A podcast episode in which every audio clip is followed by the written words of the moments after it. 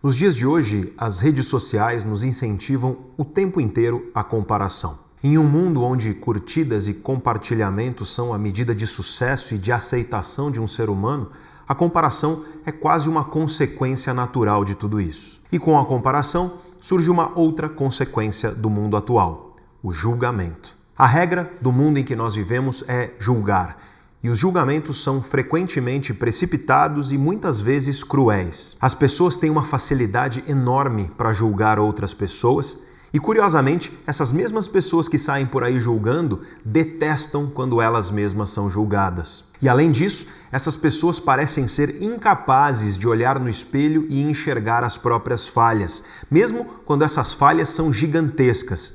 E apesar disso, seguem por aí com um microscópio na mão, enxergando os mínimos defeitos na vida e no comportamento de outras pessoas. Por que tudo isso acontece? Por que o mundo de hoje tem tanto julgamento e tão pouca autocrítica? Por que a hipocrisia é tão comum? O que a ciência tem para nos dizer sobre isso?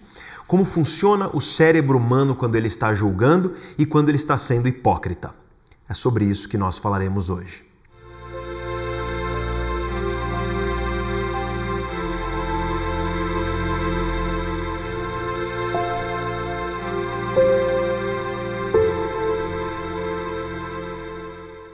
O grande filósofo grego Platão, que viveu aproximadamente quatro séculos antes de Cristo, acreditava que se nós seres humanos quisermos viver uma boa vida, nós temos que fazer de tudo para que a nossa racionalidade governe as nossas emoções. Platão também acreditava que quando nós julgamos o que é certo e errado, se nós quisermos julgar bem, a racionalidade tem que tomar as rédeas dos julgamentos. Os julgamentos, portanto, têm que ser lógicos, têm que ser racionais, eles têm que obedecer à razão humana. Essa é a perspectiva do Platão e nem todo mundo concordava com ele. Por exemplo, um filósofo chamado David Hume, um filósofo britânico que viveu no século XVIII, discordava veementemente do Platão. Nas palavras de David Hume, a razão é e só pode ser escrava das paixões. Veja que palavras interessantes e que palavras fortes. Enquanto para Platão a racionalidade, a razão, deveria governar a vida e também governar os julgamentos que os seres humanos fazem do que é certo e errado, para David Hume a coisa era diferente. A racionalidade, para Hume, ela é escrava das paixões, ela é escrava das emoções e dos sentimentos. Então, David Hume acredita que primeiro vêm os sentimentos e emoções e depois a racionalidade vem como uma espécie de rabiola seguindo as nossas paixões. Enquanto para Platão é a racionalidade que segue em frente e as paixões devem obedecer à racionalidade. A pergunta que nos cabe aqui é: quem será que estava certo? No nosso mundo de hoje, como eu disse, o julgamento é a regra comum. Será que os julgamentos que nós vemos pelo mundo, eles são fruto da racionalidade? Ou será que, na verdade, a racionalidade apenas obedece às emoções? Será que Platão estava certo ou será que David Hume estava certo? Para responder isso, eu vou dar alguns exemplos práticos. No nosso vídeo anterior, eu contei para vocês o que é um julgamento, como que um julgamento se forma e qual é a diferença entre um julgamento e uma opinião e uma preferência pessoal. Para isso, eu contei algumas histórias para vocês e eu quero lembrar vocês de duas dessas histórias.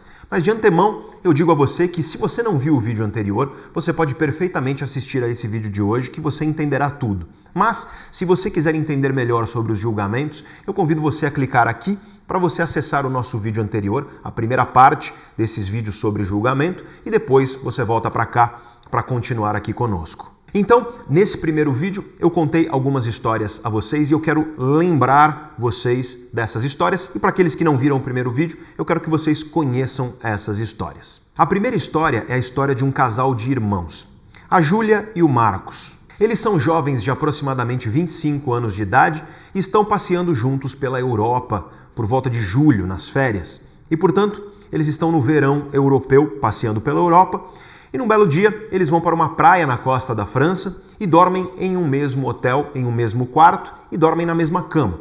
E nesse dia, Júlia e Marcos, que são irmãos de sangue, decidem fazer sexo. A Júlia já tomava pílula anticoncepcional, mas eles resolvem usar preservativo mesmo assim por segurança.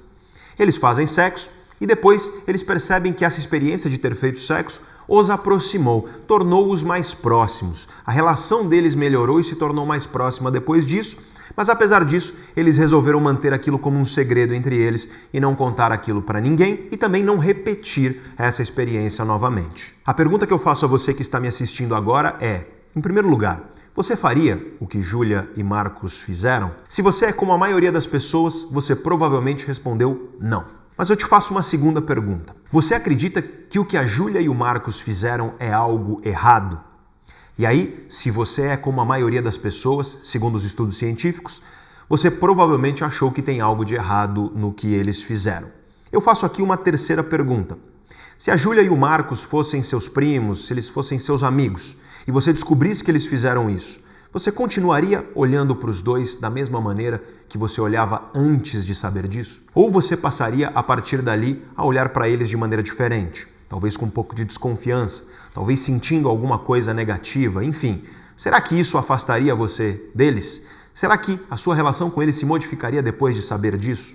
E, se você é como a maioria das pessoas, você provavelmente respondeu que sim, que isso provavelmente mudaria a maneira como você olha para essas pessoas, para Júlia e para o Marcos, caso eles fossem próximos a você. A pergunta que eu te faço então é por quê? Se você achou errado o que eles fazem e se a maneira como você vai olhar para eles mudará, por que, que você acha isso errado e por que, que mudará a maneira de olhar para os dois? Essa é uma história que foi desenvolvida para estudos científicos e ela foi desenvolvida especialmente para não ter nenhuma brecha. Não adianta você tentar procurar uma razão racional, uma razão lógica que você não encontrará. Os pesquisadores já perguntaram para pessoas dos mais diversos lugares do mundo o que elas acham sobre essa história. Invariavelmente, a maioria das pessoas acha errado e não só acha errado, mas condena irmãos que fazem esse tipo de coisa. Só que os pesquisadores em seguida perguntam por quê. E geralmente as pessoas tentam arrumar justificativas para justificar esse julgamento que elas fazem, o julgamento de que aquilo é errado. E essas justificativas costumam ser as seguintes: as pessoas dizem, por exemplo, que caso a Júlia engravide, ela pode ter um filho que tenha problemas genéticos. Mas aí eu lembro você de que a Júlia já tomava pílula anticoncepcional e eles ainda usaram preservativo por segurança. E, portanto, a probabilidade de gravidez aí é praticamente nula. As pessoas, quando vão condenar essa história, muitas vezes dizem que se eles fizerem sexo como irmãos, eles podem destruir a relação de irmãos entre eles.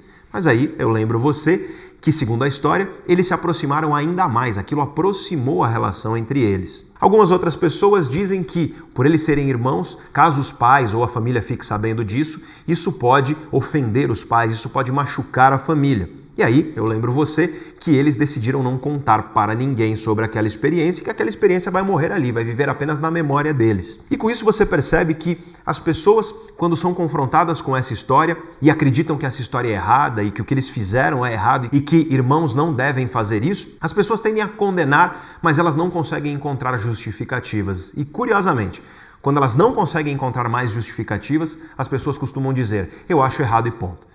Eu acho que isso é errado e eu não sei direito explicar porquê, mas para mim o que eles fizeram é errado e irmãos não têm que fazer isso. Eu gostaria que você guardasse essa ideia central a respeito dessa história e das reações que as pessoas têm em relação a essa história, porque a gente vai explorar isso daqui a pouco, mas aqui eu quero contar uma segunda história para vocês. É a história do Alexandre. Um cara que toda sexta-feira ele vai ao supermercado e compra um frango congelado pronto para assar. Ele chega na casa dele tira o frango da embalagem, faz sexo com o frango e depois ele assa o frango e come o frango. Eu faço as mesmas três perguntas a você. Em primeiro lugar, você faria o que o Alexandre faz? E se você é como a maioria das pessoas nos estudos científicos, você respondeu não.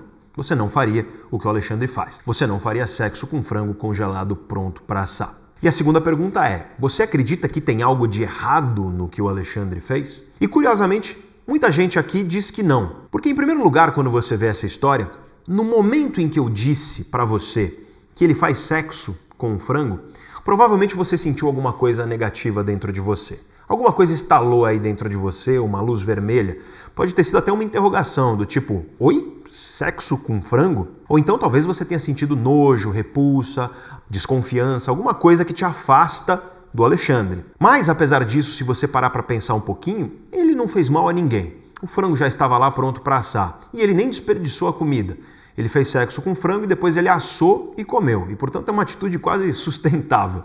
Então, a questão é que o dilema foi criado aí para que você não enxergue racionalmente nenhuma justificativa para condenar. E a maioria das pessoas costuma perceber isso. Costuma olhar para a situação e falar: olha, eu acho esquisito, mas eu não acho que tem nada de errado no que ele fez. Só que aí vem a terceira pergunta. Se o Alexandre fosse teu namorado, se ele fosse teu esposo, se ele fosse um amigo seu ou um colega de trabalho, uma pessoa muito próxima a você, e você descobrisse que toda sexta-feira, desde que você conhece ele, ele faz isso, será que você olharia para ele da mesma maneira? Será que no dia seguinte, ao que você soube dessa coisa, você conseguiria se relacionar da mesma forma com o Alexandre? E é bem possível que você responda não. Afinal de contas, a partir desse momento, muita gente afirma que olharia para o Alexandre com um olhar de desconfiança, que olharia para o Alexandre com um olhar de repulsa, que passaria a olhar para ele de maneira diferente, que seria impossível lidar com ele da mesma forma que lidava antes. E você nota que essas duas histórias envolvem julgamentos morais. Na primeira história, as pessoas tendem a julgar que irmãos não devem fazer isso, que sexo entre irmãos é uma coisa errada.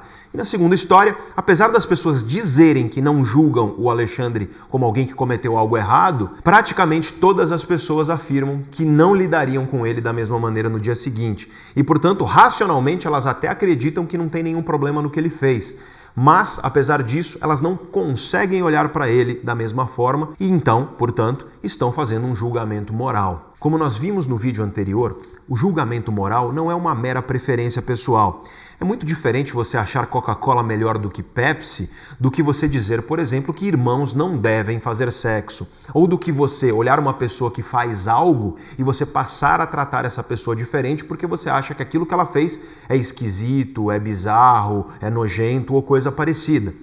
Veja que o julgamento moral ele tem essa característica social. Você está olhando para outras pessoas e dizendo o que deve ou não ser feito, o que é certo ou o que é errado. Nessas duas histórias ocorreram julgamentos morais. Eu gostaria que você observasse como esse julgamento aconteceu em você. Nós temos bons estudos científicos onde essas mesmas histórias são colocadas para as pessoas e essas pessoas são avaliadas a partir do julgamento que elas fazem. E geralmente, tanto na história dos irmãos que fazem sexo, quanto na história do Alexandre fazendo sexo com frango, no momento em que a pessoa ouve, no momento em que você ouve que os irmãos fizeram sexo ou que o Alexandre faz sexo com frango, nesse instante surge uma emoção negativa dentro de você. Nesse instante surge um certo incômodo dentro de você, uma certa repulsa, algo que dentro de você te diz que aquilo é errado. Isso é uma coisa que é muito rápida, ela é automática, ela acontece no instante em que essa história aparece na sua mente. E nós vamos discutir isso em detalhes daqui a pouco, mas eu quero dar um outro exemplo prático aqui de julgamento moral. Agora você vai assistir a um trecho de uma palestra minha onde eu coloco um dilema moral para a plateia. Ou seja, a plateia tem que decidir o que é certo e o que é errado em algumas situações. E você vai ver como as pessoas decidem e quais são as implicações disso. É isso que eu estudo, tomadas de decisão. E eu quero colocar uma decisão para vocês agora. Eu vou colocar um dilema para vocês. E tem apenas uma regra esse dilema, uma regra só. E a regra é: eu sou um vilão de filme de terror. Imagina que eu sou um vilão de filme de terror e que eu vou colocar você nessa situação que eu vou descrever agora, exatamente tal e qual eu vou descrever agora. Você está em frente a um trilho de trem. E você olha esse trilho de trem, e esse trilho de trem está com pessoas amarradas nele. Eu, vilão de filme de terror, coloquei essas pessoas lá. Você olha essas pessoas amarradas e o que acontece é que lá longe vem vindo um trem desgovernado. Só que esse trilho de trem é muito peculiar, porque ele é um trilho só, mas no final ele divide em dois caminhos. E nos dois lados você observa que tem pessoas que eu deixei amarradas lá. Só que de um lado tem cinco pessoas amarradas no trilho. E do outro lado tem uma pessoa amarrada no trilho. E esse trem que vem desgovernado, ele está indo em direção ao caminho que tem cinco pessoas amarradas. Se nada for feito, o trem vai seguir caminho e vai matar as cinco. As cinco irão morrer. Não adianta você correr para tentar desamarrá-las porque você está longe demais. Mas do seu lado tem uma alavanca. Se você puxar essa alavanca, o trem vai desviar de caminho. Em vez de ir para o caminho que tem cinco pessoas amarradas, ele desvia e vai para o caminho que tem uma. Essa uma irá morrer, se você fizer isso. Mas com isso você salva as cinco que morreriam se nada fosse feito. Eis, portanto, o seu dilema. Você não faz nada e o trem segue caminho para matar cinco pessoas, ou você escolhe puxar a alavanca, o trem desvia de caminho, ele mata uma pessoa com isso, mas com isso você salva as cinco. Deu para entender? Sim ou não?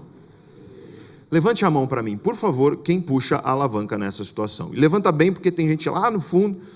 Levanta bem, estica aí. Quem está na frente, olha para trás, só para você perceber que é 90% de vocês.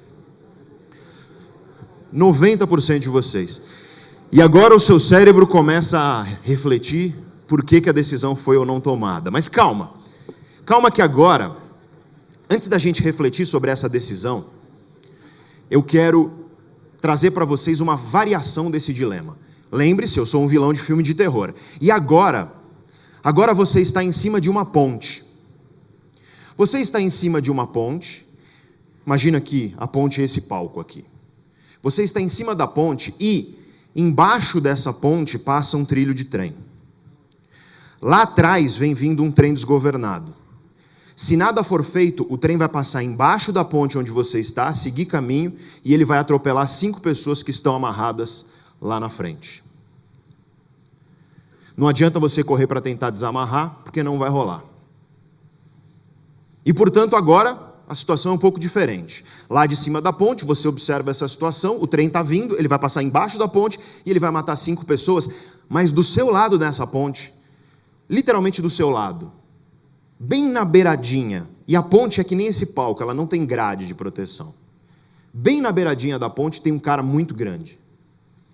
E esse grandão já está com o corpo meio para fora, olhando curioso tudo aquilo que está acontecendo.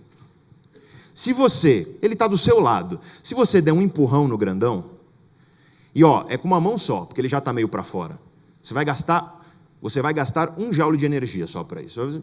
Empurrãozinho ele vai cair no trilho, porque o trilho é logo embaixo. O trem vai atropelar o grandão se você fizer isso.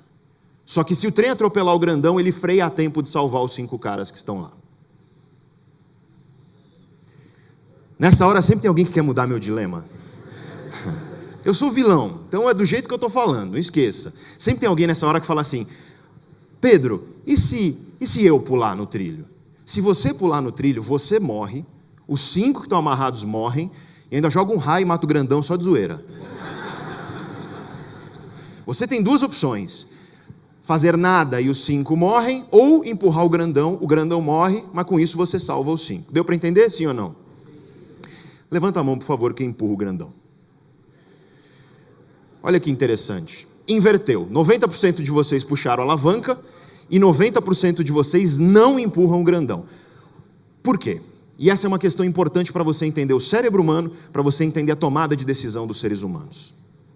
Eu sei que você está aí na tua cabeça tentando entender por que essa decisão foi tomada de maneira tão diferente. Porque existe uma diferença entre um dilema e o outro? Claro que sim, senão eu não teria visto um padrão de comportamento de resposta como esse. E eu já falei esse dilema para literalmente centenas de milhares de pessoas. E esse dilema já foi estudado com centenas de milhares de pessoas pela ciência. É um dilema que foi proposto na, na metade ali do século passado por uma antropóloga. Ele ficou famoso por conta das aulas de direito de um professor de Harvard chamado professor Sanders. Mas não foi o Sanders que criou o dilema, ele é até mais antigo. Mais recentemente, a psicologia tem estudado esse dilema e, mais recentemente ainda, as neurociências, as ciências que estudam o funcionamento do cérebro. O que aconteceu no teu cérebro quando você decidiu puxar a alavanca, mas não decidiu empurrar o grandão? Qual é a diferença entre um dilema e o outro? Vamos primeiro entender, do ponto de vista lógico, do ponto de vista racional. Qual é a diferença entre um dilema e o outro do ponto de vista racional? Imagina que eu tenho um robô e que eu programo esse robô com uma ordem. E a ordem que eu dou para ele, uma linha de programação, que diz assim: salve o máximo de vidas humanas possível. O que, que o robô faria nas duas situações? Ora, ele puxaria a alavanca e ele empurraria o cara, porque para o robô é uma conta. Porque, do ponto de vista lógico, do ponto de vista racional, as duas decisões, os dois dilemas envolvem a mesma ideia, que é você escolher causar a morte de uma pessoa para ter como consequência salvar a vida de cinco. Certo? No entanto, o comportamento humano, ele não olha para seres humanos como se fossem números. E é isso que eu quero trazer para vocês. Quando nós pensamos em seres humanos, nós não olhamos apenas para números. E eu digo para você o que aconteceu no seu cérebro porque nós temos estudos de mapeamento cerebral, onde os pesquisadores colocaram seres humanos, pessoas como nós, para responder esse dilema enquanto seus cérebros estavam sendo mapeados. E quando você responde o dilema de empurrar o grandão, ocorre uma maior ativação no seu cérebro, com significância estatística, de certas estruturas. Destas estruturas aqui. Essas estruturas cerebrais, e é claro, isso aqui não é aula de neuroanatomia, mas o que, que essas estruturas cerebrais fazem? Uma série de coisas, elas são estruturas cerebrais extremamente complexas. Mas uma coisa fundamental que essas estruturas cerebrais fazem é carregar as nossas decisões com emoção. Vou repetir então para que fique claro. Essas estruturas cerebrais estão envolvidas em carregar as nossas decisões com emoções. E o que eu disse para você é que quando você respondeu o dilema de empurrar o grandão, essas estruturas cerebrais estavam mais ativas no seu cérebro do que quando você respondeu o puxão da alavanca. Ou seja, emoção. Há mais emoção envolvida na decisão de empurrar o grandão do que de puxar uma alavanca. Por conta de emoção, a gente viu aqui um padrão de decisão completamente diferente entre os dois dilemas. E eu sei que tem os céticos de vocês que estão falando assim ou pensando: não, não foi por isso que eu decidi não foi por emoção. E o curioso do cérebro é que muito do que o cérebro faz a gente não percebe que ele está fazendo. É inconsciente. E as emoções são largamente inconscientes. Mas eu provo para você, eu não preciso nem te mostrar estudo científico, eu provo para você em cinco segundos que foi a emoção que te fez tomar essa decisão. Volta para cima da ponte. O grandão está lá do seu lado. Só que agora, em vez de desconhecidos amarrados lá, eu peguei tua família, teu filho, teus irmãos, as pessoas amadas da tua vida e eu amarrei no trilho. Ou você não faz nada e as pessoas amadas da sua vida morrem, ou você empurra o grandão, ele morre, mas com isso você salva as pessoas amadas da sua vida. Levanta a mão, por favor, quem empurra o grandão. 100%. Você dá uma voadora nele. Né? O que eu fiz aqui? O que eu fiz aqui foi mudar a variável emocional envolvida no dilema. Eu coloquei emoção, que é a tua família, e você mudou sua decisão de novo. Então isso te demonstra como as emoções, elas mudam a nossa tomada de decisão. Isso é algo sabido desde pelo menos os anos 80 nas neurociências. Desde os anos 80 nós sabemos que emoções são fundamentais para a tomada de decisão. Nesse exemplo do dilema do trem, você nota claramente o aspecto emocional do julgamento moral que foi feito. O mero ato de imaginar empurrar uma pessoa produz maiores emoções dentro de você. No instante em que você ouve empurrar o cara, isso já acende uma luz amarela. Automaticamente vem uma intuição emocional dentro de você que te diz que aquilo é errado. E isso tende a mudar os padrões de resposta e comportamento das pessoas nesse dilema. Mas aí, quando eu mudo a variável emocional do dilema, quando eu coloco a tua família amarrada no trilho, o que, que eu faço? Eu produzo uma nova reação emocional. Então você, claro, tem uma reação emocional negativa quando você imagina empurrar alguém. Mas aí é a sua família que está em jogo e, portanto, você tem uma nova reação emocional que é a possibilidade da sua família morrer, das pessoas amadas da sua vida morrer. E novamente aqui nós temos uma mudança do julgamento moral. Aquilo que não era certo até agora há pouco passou a ser certo e aceitável porque eu mudei a variável emocional do dilema. E esse dilema do trem é interessantíssimo porque ele nos ajuda a enxergar, junto com as duas histórias que eu contei antes, alguns aspectos sobre como funciona o julgamento no cérebro humano. Como o cérebro e a mente humana executam isso que nós chamamos de julgamento moral. E a primeira característica do cérebro humano quando ele está julgando é que, primeiro, vem uma intuição. Primeiro vem uma intuição automática, ela costuma ser carregada de emoção. Ela é instantânea, ela não leva tempo e você não precisa de consciência para que ela ocorra. Lembre-se de quando você ouviu dos irmãos fazendo sexo. Lembre-se de quando você ouviu a respeito do Alexandre fazendo sexo com frango, ou então no momento em que eu disse que você empurra o grandão na ponte. Nesses casos, imediatamente surgiu uma intuição dentro de você, algo dentro de você que te disse: opa, aí tem alguma coisa errada e isso não deve ser feito. E esse é o primeiro princípio que eu quero discutir com você do julgamento a partir do cérebro humano. Primeiro vem as intuições e depois vem o raciocínio.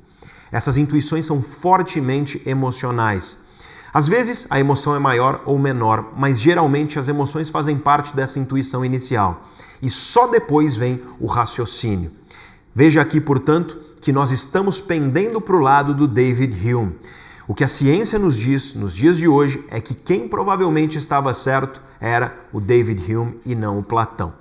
Mas eu sei que isso não é suficiente para te convencer, então nós temos que explorar um pouco como o cérebro humano faz esses julgamentos a partir de intuições automáticas e só depois do raciocínio, da racionalidade. Ou seja, eu sei que você talvez ainda não tenha se convencido de que o julgamento moral ele é primeiro intuitivo, automático e emocional e depois apenas que surge o raciocínio. Mas eu quero fazer um parêntese aqui e uma ressalva. Hoje é consenso nas ciências que estudam as relações entre cérebro, mente e comportamento, nas ciências cognitivas, nas ciências do comportamento, é consenso que os julgamentos morais humanos, eles são primariamente intuitivos e emocionais e que o raciocínio só vem depois. Mas você não tem que aceitar isso de bom grado. Eu vou explicar para você agora detalhadamente algumas das principais razões, alguns dos principais achados científicos que nos levam a concluir que o julgamento moral humano é, em primeiro lugar, automático, intuitivo e emocional e que o raciocínio vem depois como uma espécie de rabiola. A primeira evidência científica de tudo isso vem de alguns dos mais famosos estudos dentro da psicologia nas últimas décadas. São estudos conhecidos como estudos de associação implícita. E o princípio por trás desses estudos é o princípio de engatilhamento emocional. Em inglês, o termo é priming. E eu quero te explicar como funciona esse engatilhamento emocional na prática, te contando como é um estudo de associação implícita de fato. Vamos supor o seguinte: eu levo você até o meu laboratório e eu coloco você na frente de um computador como esse. Eu digo a você o seguinte: olha, vai aparecer aí na sua tela uma série de coisas. Aparecerão algumas imagens e aparecerão algumas palavras. Eu quero que você aperte a tecla barra de espaço o mais rápido que você conseguir, sempre que aparecer uma palavra na sua tela. O seu objetivo, portanto, é apertar o mais rápido possível a barra de espaços na sua frente. E você não deve apertar a barra de espaços quando aparece uma imagem, apenas quando aparece uma palavra. E aí começa a aparecer uma série de imagens e palavras na sua frente. Só que de propósito, essas imagens são feitas para evocar emoção em você. Você vê às vezes a imagem de algo positivo, como uma criança sorrindo, como um jardim florido, como uma bela paisagem natural.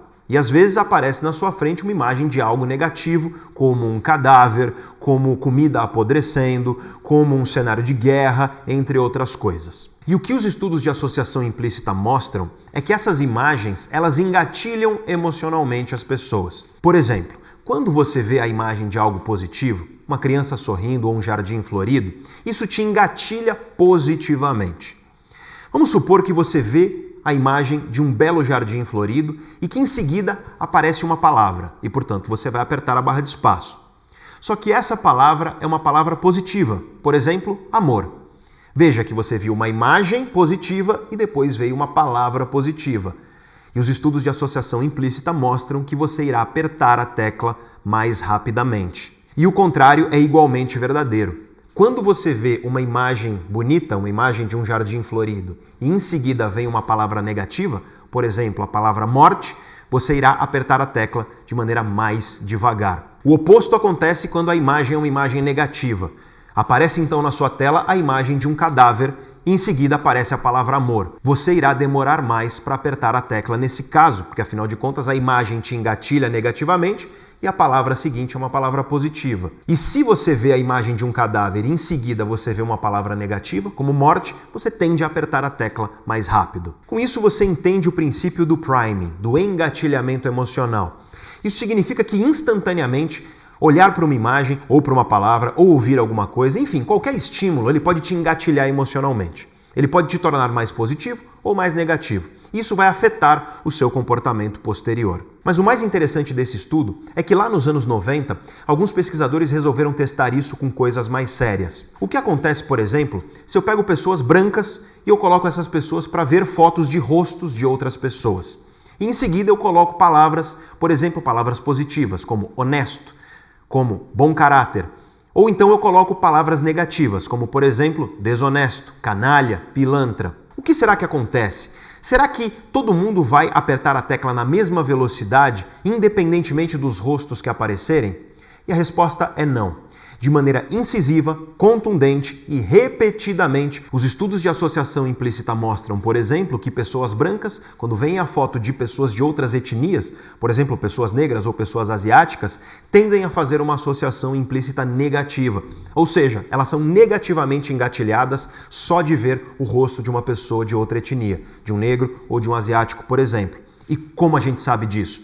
A gente sabe disso porque quando um branco vê a foto de um negro, ele aperta mais rapidamente a tecla quando vem uma palavra negativa depois. E ele demora mais para apertar a tecla quando ele vê uma palavra positiva. Algo semelhante acontece quando negros veem brancos, e um dos achados mais alarmantes desse estudo é que negros, quando veem foto de negros, também tendem a apertar a tecla de maneira mais rápida em relação a coisas negativas e mais lenta em relação a coisas positivas. Ou seja, o preconceito é tão enraizado na sociedade que os próprios negros eles têm uma associação implícita negativa quando veem imagens de negros. Claro que esses efeitos são menores do que no caso dos brancos, por exemplo, mas eu não quero me estender aqui, eu acredito que ficou relativamente óbvio qual é o princípio.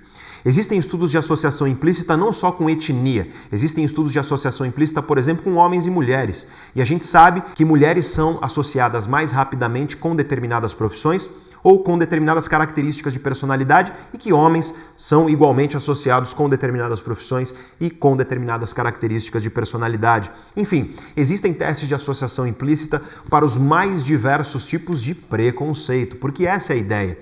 No momento em que você olha um homem e você automaticamente associa ele a certas características de personalidade ou a certos empregos, no momento que você olha um negro e você automaticamente associa ele a algo que é negativo, isso é a base de um preconceito que é automático e imediato. Então, o que os testes de associação implícita mostram de maneira muito clara é que todos nós somos preconceituosos. Todos nós fazemos associações que são implícitas. Implícito aqui é semelhante a inconsciente, é algo que é automático, que nós não percebemos. Veja, portanto, que você pode não agir de maneira preconceituosa, mas é possível que exista dentro de você associações afetivas que te engatilham emocionalmente de maneira preconceituosa perante outras pessoas, seja por etnia, seja por gênero ou qualquer outra coisa. E eu sei que nesse momento vários de vocês estão duvidando disso. Vários de vocês podem dizer: não, eu não sou preconceituoso e se eu fizesse esse teste seria diferente. E você tem a oportunidade de fazer esse teste porque ele está aberto para ser feito desde os anos 90. Basta você, depois desse vídeo, entrar lá no Google e digitar Projeto Implícito Harvard, porque é um projeto que hoje é conduzido pela Universidade de Harvard. Eles já têm dezenas de milhares de testes realizados. Quando você realizar o teste, você precisa pelo menos de umas duas horinhas do seu tempo. É um teste longo. Só dá para fazer em português um dos testes, mas se você for fluente em inglês, você pode fazer outros. Eu convido você a fazer o teste porque ele vai te mostrar quantitativamente como você, apesar de não acreditar que é preconceituoso, apesar de provavelmente não agir de maneira preconceituosa, você tem sim associações inconscientes, engatilhamentos emocionais inconscientes que são preconceituosos dentro de você. E não é só você não, eu também, porque eu realizei o teste e o teste te dá os teus resultados imediatamente Inclusive, interessantemente, ele te compara os teus resultados com de outras pessoas no seu país, em outros países e por aí vai. É um teste que vale a pena fazer porque é um teste de humildade. É um teste que permite a nós enxergar que sim, nós temos preconceitos inconscientes dentro de nós e que, se nós queremos viver numa sociedade menos preconceituosa, a primeira coisa que nós precisamos fazer é reconhecer e admitir isso. E se você não quiser ir lá no Google procurar o teste de associação implícita, eu vou deixar fixado aqui no primeiro comentário um link para você realizar o teste. E depois eu convido você a ir lá no meu comentário e a comentar o que você achou dos resultados e como você acredita que nós podemos melhorar o preconceito no mundo através da consciência de que essas associações inconscientes existem dentro de nós. E vamos lembrar que o tema do nosso vídeo de hoje é o julgamento. E para esse tema, a principal lição que fica dos testes de associação implícita é que basta uma palavra, basta uma imagem, basta ouvir alguma coisa que o nosso cérebro irá automaticamente realizar uma associação implícita, um engatilhamento emocional. E que esse engatilhamento emocional vai colocar aquilo que está à nossa frente em um espectro de bom ou ruim, de negativo ou de positivo. E que, portanto, isso já é um julgamento. Ou seja, basta olhar um rosto, basta ouvir uma palavra, basta entrar em contato com algo e imediatamente o nosso cérebro já coloca aquilo num patamar de positivo emocionalmente ou negativo emocionalmente. Os julgamentos, portanto, eles são instantâneos, eles são automáticos e não existe ponto morto no cérebro humano.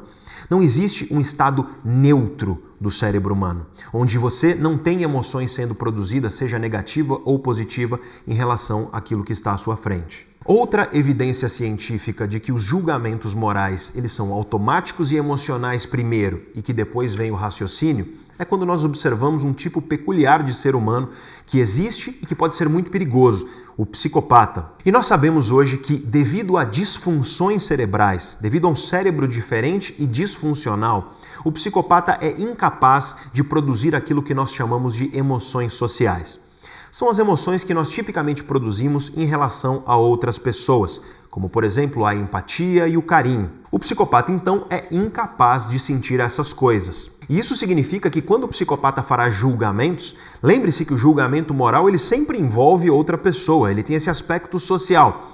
Então, quando o psicopata irá fazer julgamentos morais, ele vai direto para o raciocínio. Ele não tem essa primeira reação emocional imediata porque ele é incapaz de sentir as emoções sociais. E veja só, o psicopata ele pula a fase da reação emocional instantânea, intuitiva e automática e vai direto para o raciocínio. E isso pode parecer, para alguém que defende veementemente as ideias de Platão, uma coisa maravilhosa. Porque afinal de contas, esse é um cara que não deixa as emoções governarem, é um cara cujo raciocínio está liderando o processo de julgamento. E aí eu te pergunto, você acha que o psicopata é uma boa medida de como nós temos que julgar moralmente na sociedade? Perceba que o mero fato do psicopata ser incapaz de produzir essas emoções automáticas, o psicopata que é raciocínio primeiro e que antes desse raciocínio não teve aquela intuição emocional, ele tende a ter um processo de julgamento moral extremamente perigoso Psicopatas usam pessoas como se fossem objetos. Psicopatas usam outras pessoas e às vezes aceitam cometer crueldades com essas pessoas, fazer essas pessoas sofrerem pelo seu benefício próprio.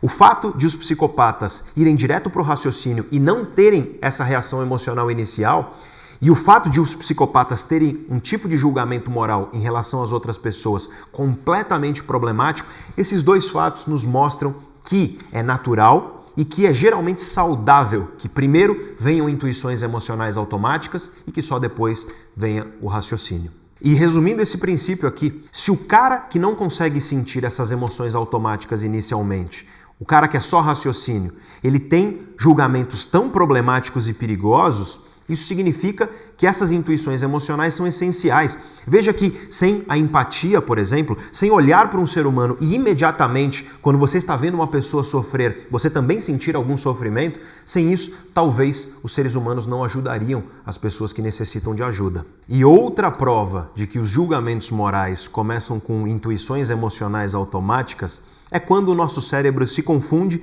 e mistura sensações com julgamentos. Por exemplo, tem estudos que mostram que se você estiver sentindo um cheiro muito ruim, é mais provável que você condene moralmente uma pessoa do que se você estiver sentindo um cheiro bom. Na prática, é mais ou menos assim. Você olha um filme de um cara que está recebendo troco, e esse cara recebe mais troco do que deveria. Ele não devolve o troco para a pessoa que está no caixa e vai embora. Se quando você assiste esse filme você está sentindo um cheiro muito ruim, um negócio fedorento, você tende mais a condenar moralmente o cara que recebeu o troco e não devolveu. Você tende a falar coisas como, por exemplo, ah, ele deveria ter devolvido, ele foi canalha, ele deveria ter devolvido porque agora a pessoa do caixa vai ter aquilo descontado do salário dela. E o contrário acontece se você estiver sentindo um cheiro bom. Quando as pessoas assistem a esse filme sentindo um cheiro gostoso, elas tendem mais a perdoar moralmente, a ser mais lenientes com o cara. Elas tendem mais a dizer coisas, por exemplo, como: Ah, ele não deve ter visto que recebeu o troco a mais e por isso ele não devolveu para a pessoa que estava no caixa. Tem um outro estudo muito interessante a esse respeito que descobriu que quando pessoas respondem a questionários sobre posicionamento político e social e essas pessoas têm do lado delas um recipiente contendo gel higienizador das mãos, sabe aquele álcool que a gente passa na mão para desinfetar?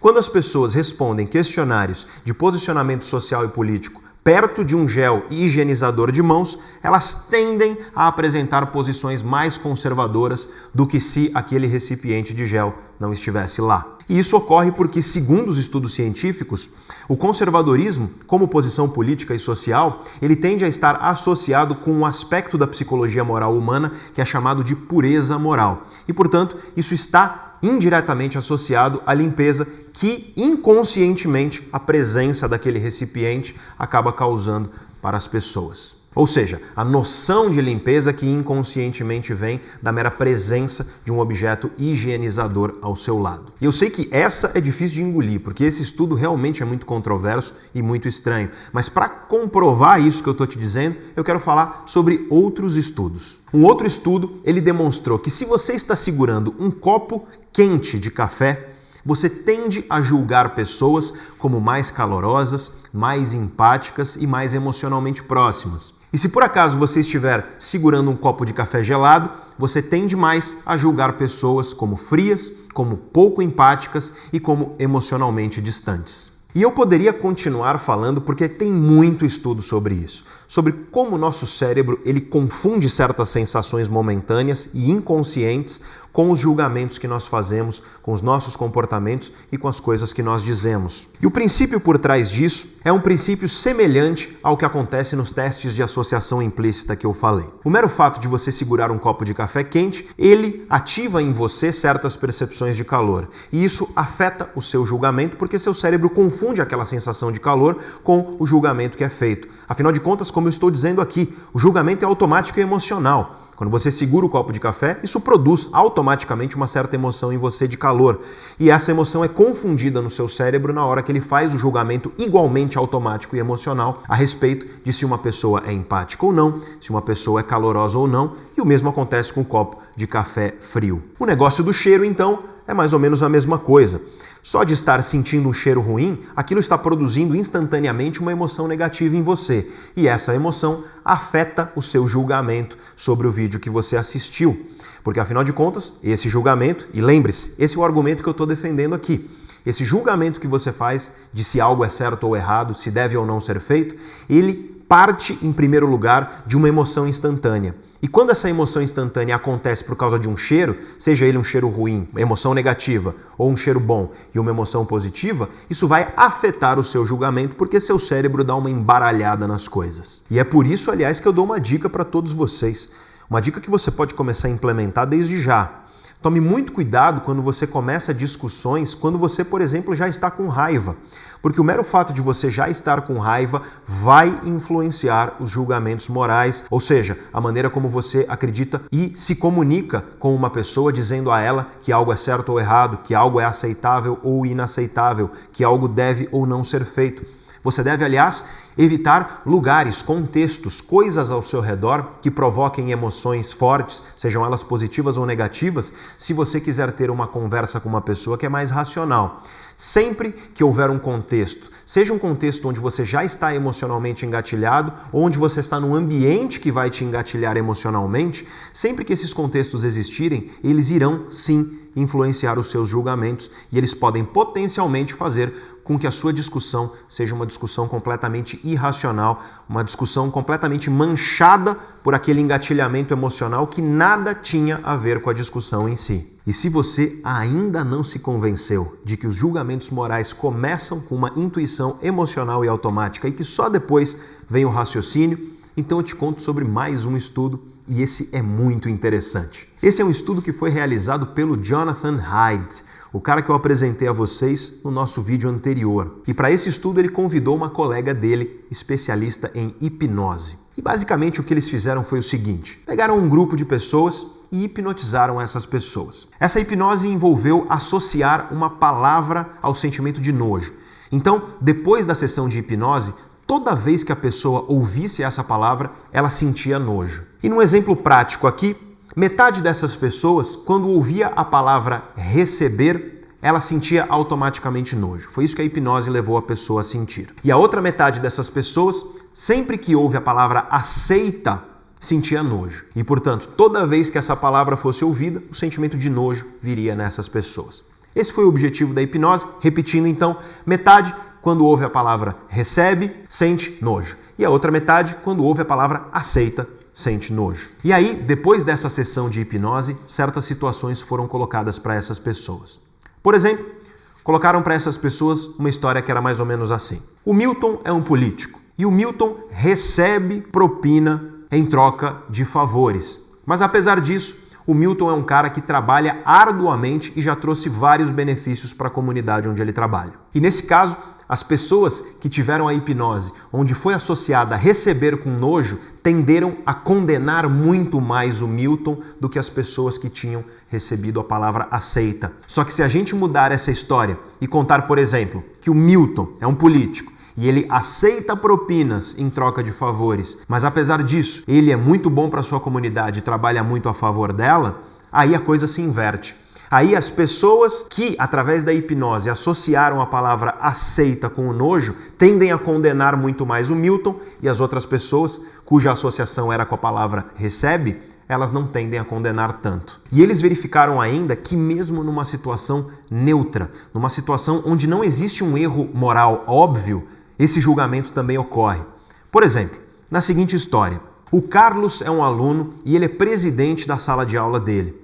E o Carlos recebe sugestões, tanto de outros alunos quanto dos professores, para então propor isso nas reuniões e a partir daí construir conteúdos que serão debatidos em sala de aula. Veja que essa é uma situação absolutamente neutra. O Carlos não está fazendo nada de errado, mas curiosamente, as pessoas que foram hipnotizadas a associar a palavra recebe com o nojo tenderam a condenar o Carlos.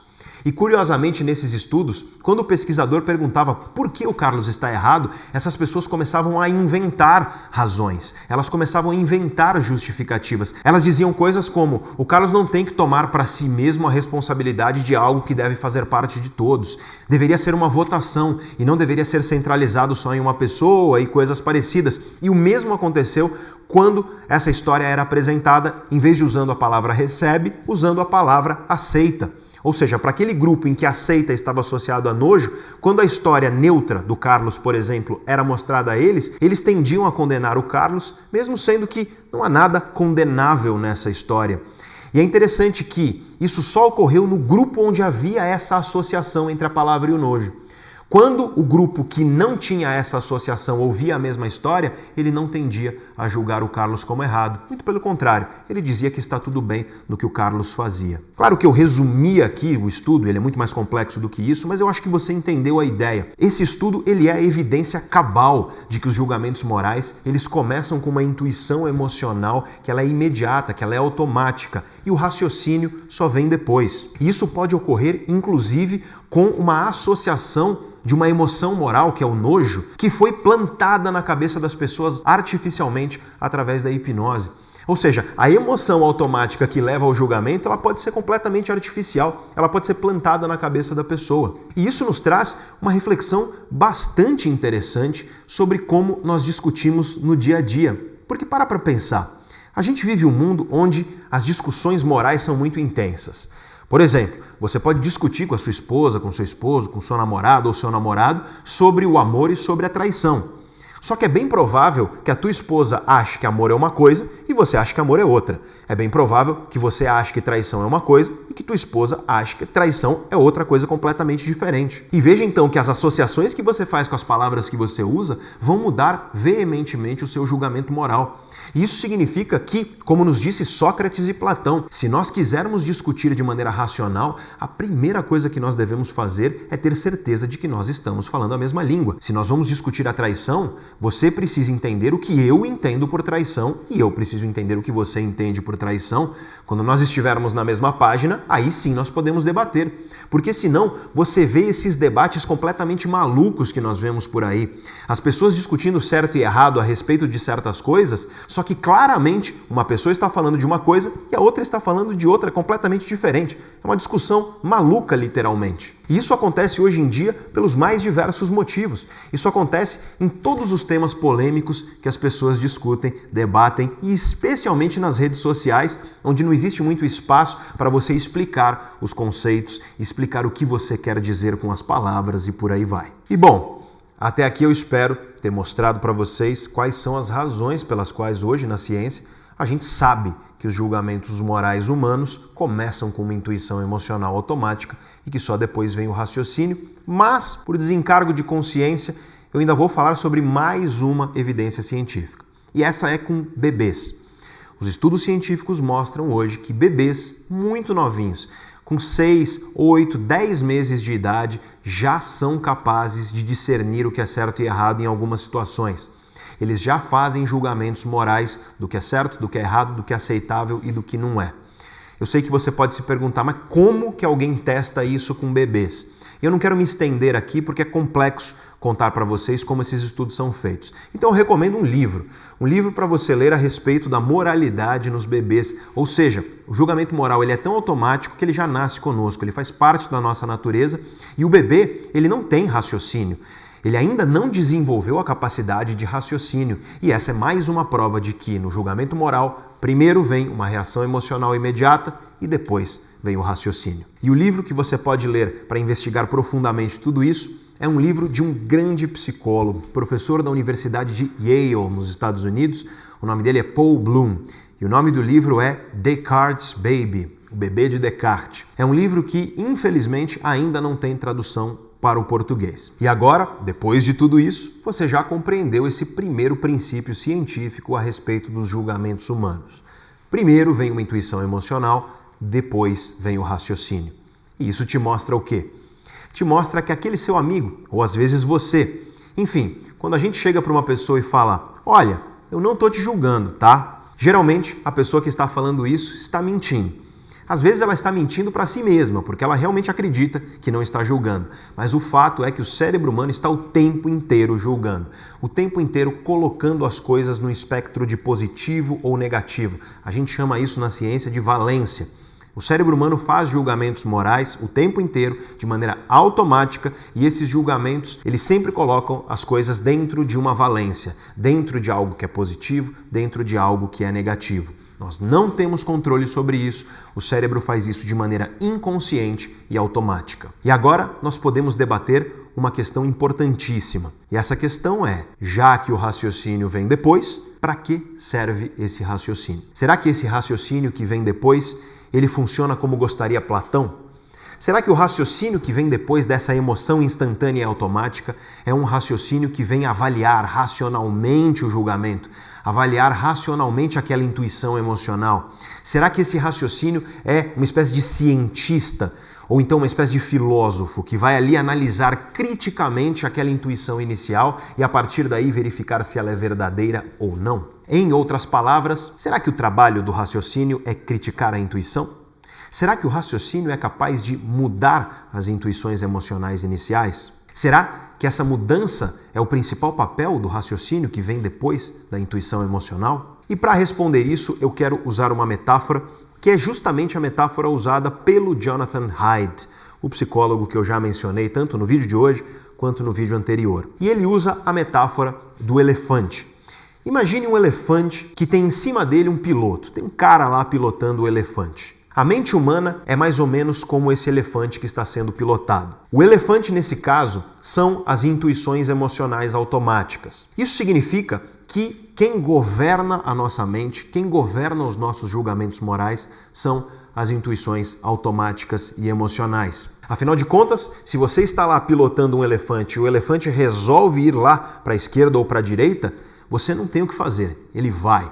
O elefante sempre ganha a batalha quando o piloto resolve discordar dele. E o máximo que esse piloto pode fazer é domar esse elefante, é ensinar aos pouquinhos esse elefante para que depois de muito treino ele comece a fazer uma coisa diferente. Isso também nos diz alguma coisa a respeito da nossa mente. Isso significa que quando surge o raciocínio depois das nossas intuições emocionais, dificilmente nós iremos mudar, revolucionar essas intuições emocionais.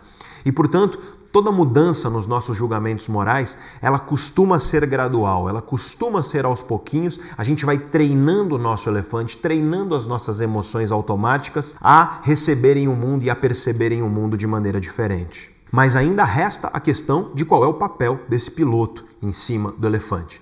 Tudo bem, você entendeu que o piloto pode treinar o elefante aos poucos.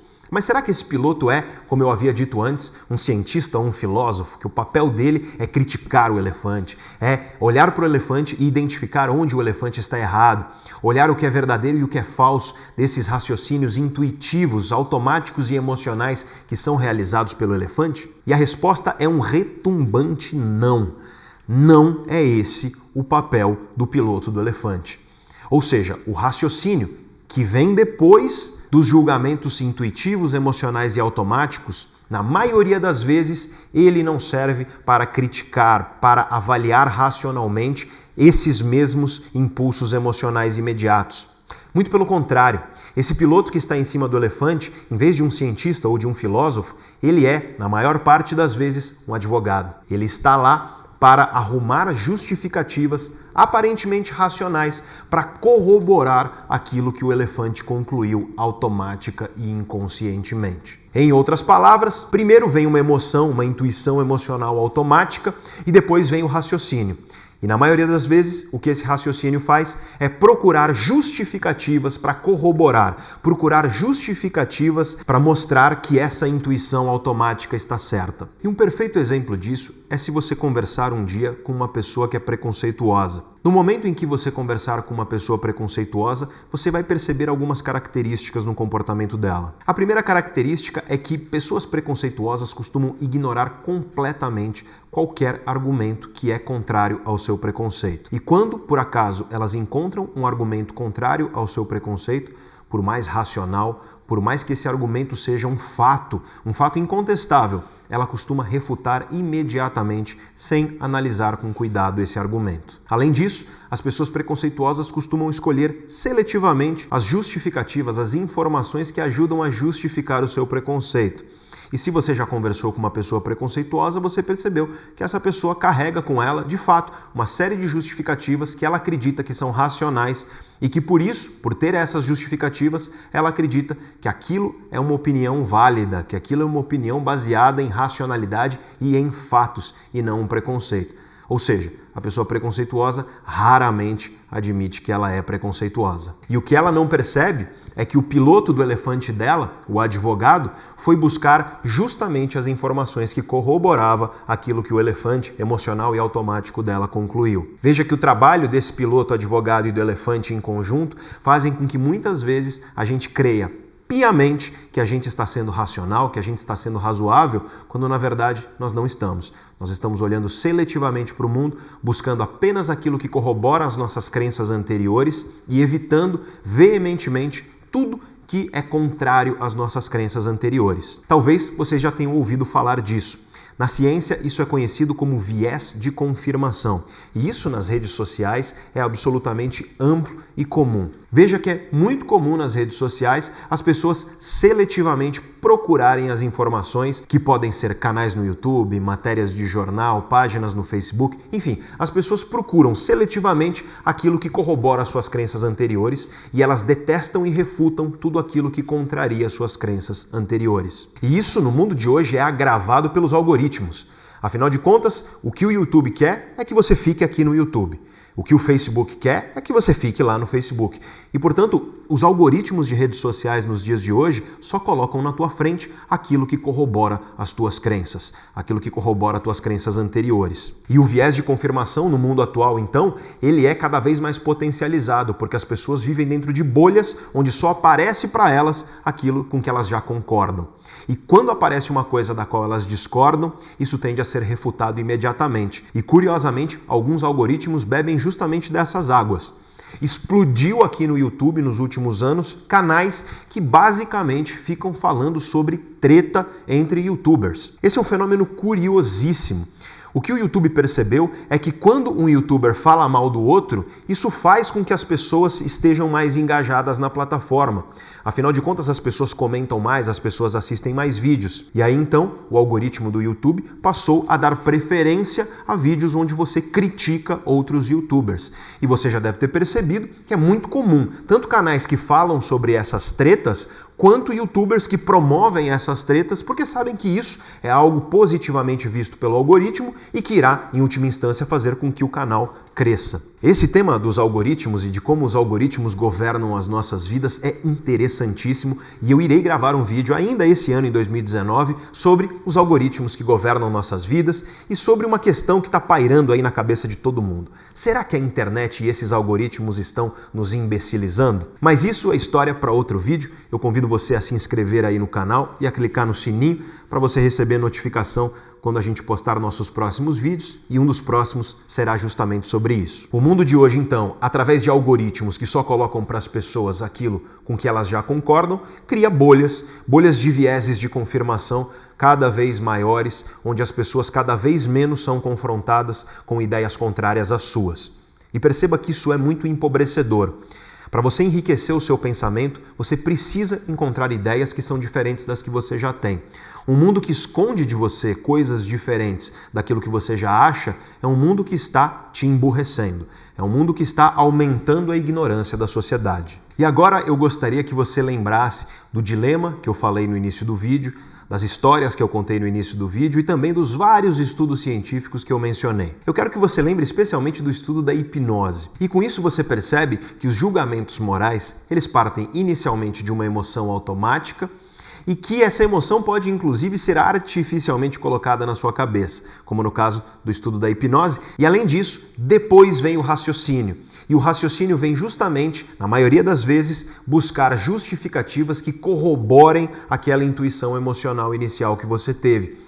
Lembre-se dos participantes do estudo da hipnose que, mesmo frente a uma situação neutra, a situação do Carlos lá que eu contei para vocês, mesmo frente a essa situação, por associarem uma palavra que foi dita na história com o sentimento de nojo, elas passaram a buscar justificativas para dizer por que o Carlos estava errado, sendo que, de fato, não havia nada de errado naquilo que ele fez. Primeiro, então, vem a intuição emocional automática, depois vem o raciocínio, e o raciocínio é como um piloto que está em cima de um elefante. O elefante, as intuições emocionais, o raciocínio, o piloto, e esse piloto, na maioria das vezes, é o advogado, que vai tentar justificar aquilo que o elefante automática e emocionalmente concluiu. Isso tudo significa que o ser humano é um animal moral.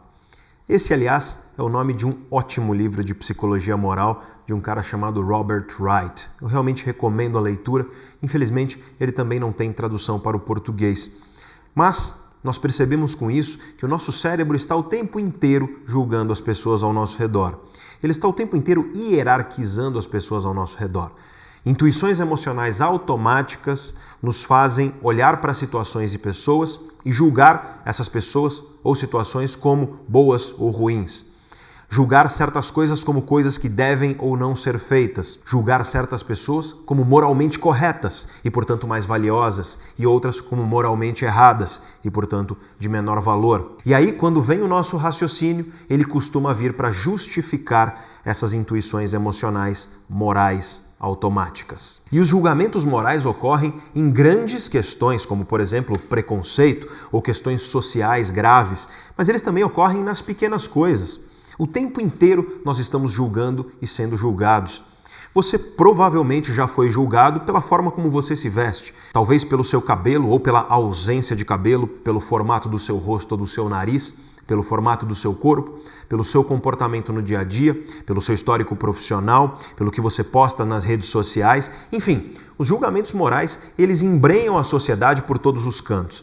Se a gente não para para analisar e perceber, a gente é engolido por julgamentos morais, a gente comete muitas vezes julgamentos morais e frequentemente nós somos injustos nesses julgamentos, porque, como nós vimos, são julgamentos essencialmente irracionais, eles partem de intuições emocionais automáticas. E quando alguém te julga, essa pessoa irá acreditar, normalmente ela irá acreditar piamente que ela está correta e que você está errado.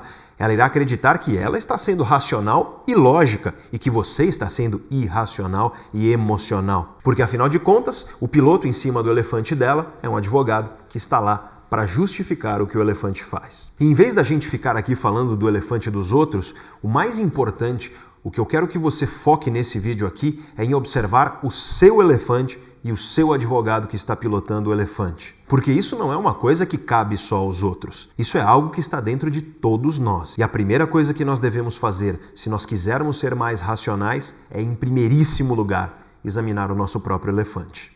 Se você ficou comigo até aqui no vídeo de hoje, você conhece agora alguns dos últimos avanços científicos que nós temos na chamada psicologia moral. Com isso, você entende melhor como os julgamentos humanos ocorrem a partir do funcionamento das relações entre cérebro, mente e comportamento. Veja então que se você assistiu ao nosso primeiro vídeo chamado Julgar e Ser Julgado, você compreende o que é um julgamento. E se você assistiu ao vídeo de hoje, você compreende como um julgamento ocorre. Apesar disso, resta uma última questão. Já que o cérebro humano tem tanta facilidade para julgar os outros, por que esse mesmo cérebro que julga detesta quando ele é julgado? Em outras palavras, por que nos dias de hoje todos parecem querer julgar, mas ninguém quer ser julgado? A psicologia da hipocrisia é um tema interessantíssimo e nós iremos falar dele no nosso próximo vídeo. Eu confesso a vocês que nós achávamos que daria para gravar num vídeo só. Mas infelizmente já temos mais de uma hora de vídeo e se fôssemos falar aqui de hipocrisia, o vídeo teria duas horas. Então eu preferi cortar aqui. Vocês devem ver que eu estou gravando meio que de improviso. Eu estou adicionando esse pequeno final para contar para vocês e convidar vocês a assistir ao próximo vídeo, que será o último vídeo dessa série sobre julgamentos o vídeo sobre a hipocrisia, sobre por que o cérebro tem facilidade para julgar, mas detesta ser julgado, e por que as pessoas têm uma dificuldade enorme de olhar no espelho e de enxergar os próprios defeitos. Por que gente que vive julgando outras pessoas comete as mesmas coisas que estão julgando? Por que existem pessoas que julgam, que apontam os dedos para você quando elas mesmas fazem coisas iguais ou piores? Eu convido você então a se inscrever aqui no canal Neurovox. Em primeiro lugar, porque a sua inscrição é muito importante para nós. Nós temos uma missão aqui de disseminar conhecimento filosófico e conhecimento científico em uma linguagem que todas as pessoas sejam capazes de compreender. Se você quer nos ajudar nessa missão, Inscreva-se no nosso canal, isso é muito importante para nós. Mas além disso, se você quiser ser notificado assim que a gente postar o nosso próximo vídeo da psicologia da hipocrisia, basta clicar na inscrição aí embaixo. Eu recomendo que você clique no sininho. Se você não clica no sininho, o YouTube não te manda os vídeos dos canais nos quais você está inscrito. Então, para garantir que você vai receber a notificação, clica no sininho aí embaixo. E fique tranquilo, você não vai ser bombardeado com notificações do nosso canal. Nós temos muito poucos vídeos. Basta você olhar, tem cerca de 50 vídeos em 3 anos de existência do canal. Nós costumamos postar um vídeo a cada um ou dois meses às vezes de 15 em 15 dias, quando nós conseguimos uma cadência de gravações maior. Fica então o convite para que você se inscreva, tanto para nos ajudar quanto para receber a notificação. E novamente, muito obrigado por ter ficado até aqui. E como sempre no canal Neurovox, eu faço questão de trazer para vocês todas as referências bibliográficas, ou seja, todos os textos, livros e artigos científicos que foram utilizados para construir esse vídeo aqui. Se você estiver curioso sobre tudo isso, eu convido você a clicar num link aí embaixo na descrição que vai te levar para um texto que eu escrevi e publiquei no meu LinkedIn. O texto sobre o exato tema do vídeo de hoje contém, ao final dele, todas as referências, tanto do próprio texto quanto do vídeo. E se você se interessa pelas relações entre mente, cérebro e comportamento, se você deseja se aprofundar em tudo isso, eu convido você a conhecer nossos cursos.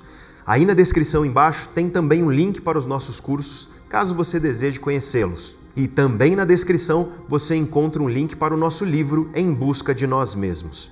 Um diálogo entre a filosofia e as ciências da mente. Eu reforço o convite para que você se inscreva no canal, é muito importante para nós e, sobretudo, eu agradeço muito por você ter assistido esse vídeo até aqui e no próximo vídeo nós nos vemos.